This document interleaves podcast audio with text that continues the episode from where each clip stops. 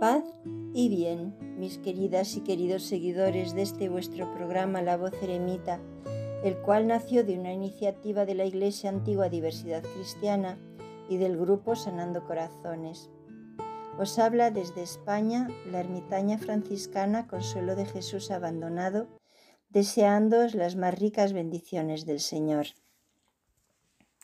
Hoy vamos a reflexionar sobre la segunda bienaventuranza, la cual dice así, Bienaventurados los que lloran, porque ellos serán consolados.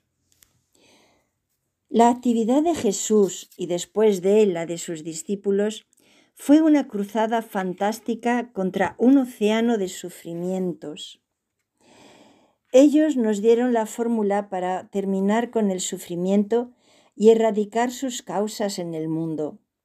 Un ejemplo de esto es el aspecto ético que la palabra llanto tiene en el Sermón de la Montaña.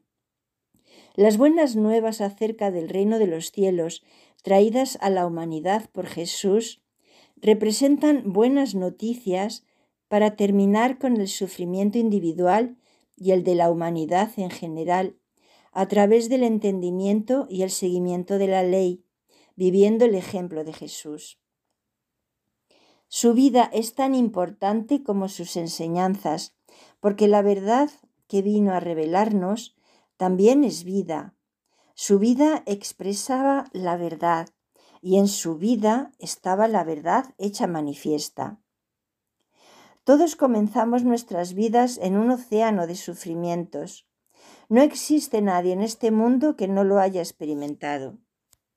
Sin embargo, el sufrimiento tiene un gran valor en el desarrollo personal del hombre, ya que es el poder o la fuerza que le muestra las consecuencias de alejarse de la ley.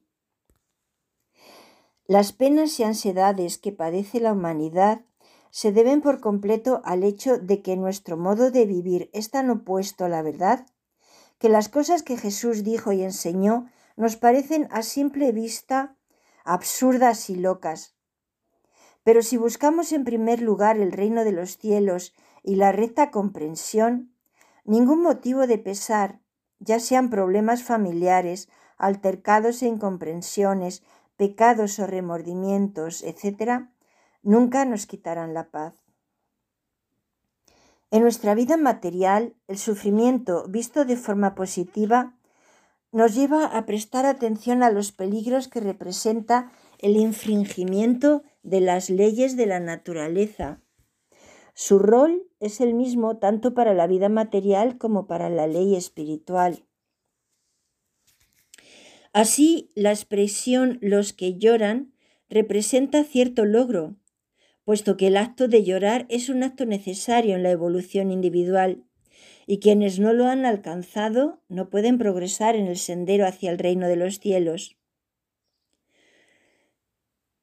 Sin reconocer los errores del pasado y nuestros desvíos de la ley, no es posible pensar en una nueva vida, la vida que Jesús nos enseñó. El inicio de esta nueva vida está marcado por el llanto y el arrepentimiento por los errores pasados y por las faltas cometidas contra la ley, lo que genera sufrimiento. La ética del sermón de la montaña y la moral de las enseñanzas de Jesús superan todas las construcciones teóricas e intelectuales que pierden de vista al océano de sufrimientos que existe a nuestro alrededor, que desatienden el amor creativo, quinta esencia de las enseñanzas de Jesús, y que ignoran la gran ley de la compasión. Es posible que alguno de vosotros se pregunte qué es el amor creativo, y yo tengo la respuesta. Es el amor verdadero, ese es el amor ideal y es al que todos deberíamos aspirar, porque este amor nos promete felicidad, reciprocidad, seguridad, comodidad. Este amor nos promete una relación que no sea tóxica. Nos asegura una relación con una persona igual a nosotros que aspira a lo mismo. Nos asegura una relación donde no existen los celos ni las dudas ni las envidias, ni los conflictos propios de cualquier tipo de relación, ya sea sentimental, de amistad o laboral. Una vez aclarado lo anterior, continúo con el tema. La eterna vitalidad del Sermón de la Montaña y de todas las enseñanzas de Jesús, las cuales eran de alegría y gozo, radican en este mensaje de amor activo y creativo, manifestado en forma real y verdadera. Nuestra obligación hoy como seguidores de Cristo es dar a conocer su mensaje al mundo entero, ese mundo que tiene grandes razones para llorar. Por último, permitidme compartir con vosotros mi apreciación personal de que las iglesias en general nos presentan con demasiada frecuencia un Cristo sufriente, crucificado y muriendo en la cruz. Y ciertamente es muy importante y necesario recordarlo, puesto que por medio de su sacrificio fuimos salvos. Pero no debemos olvidar que si no hubiera resucitado, su sacrificio habría sido en vano. La Biblia nos muestra un Cristo que venció a la muerte y que se alza triunfante. ¿No os parece que este es un motivo más que suficiente para esforzarnos en cambiar nuestra vida cargada de pecados, infidelidades, sufrimientos, miedos y carencias por una vida nueva y triunfante?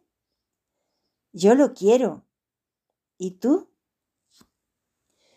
Que el Señor os bendiga y os guarde, os muestre su rostro y tenga misericordia de cada uno de vosotros, os mire benignamente y os conceda la paz.